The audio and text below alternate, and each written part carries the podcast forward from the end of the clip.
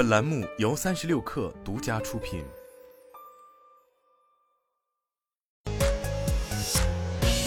网络新商业领域全天最热消息，欢迎收听快讯不联播，我是金盛。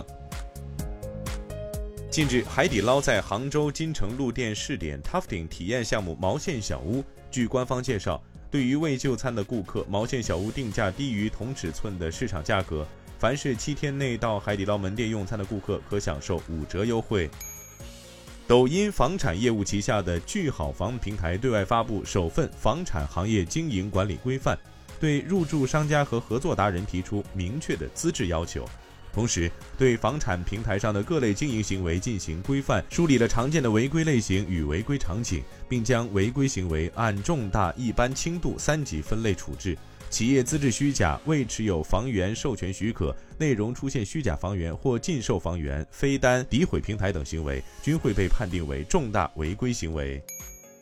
东海航海保障中心温州航标处在华能苍南海上风电场完成全球首套北斗水上智能感知综合预警系统现场安装调试工作，经现场效能测定，能有效保障海上风电场运行安全和海域船舶通航安全。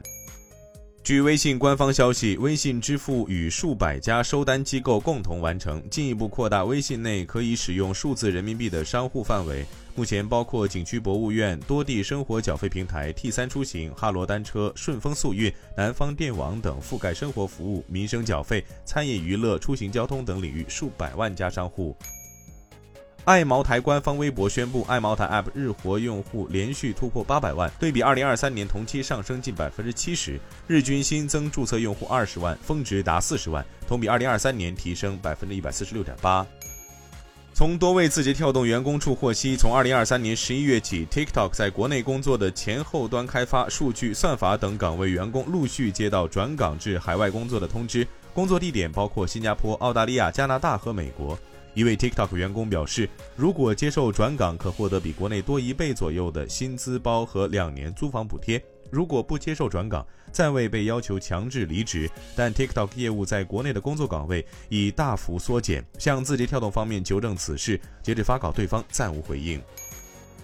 据两位知情人士透露，威尔逊网球拍制造商 Amer Sport 计划在一月底前为其十亿美元的美国首次公开募股定价，这将是二零二四年首次大规模新股发行。据其中一位消息人士透露，该公司的目标是筹集十亿美元，使其估值达到一百亿美元。以上就是今天的全部内容，咱们明天见。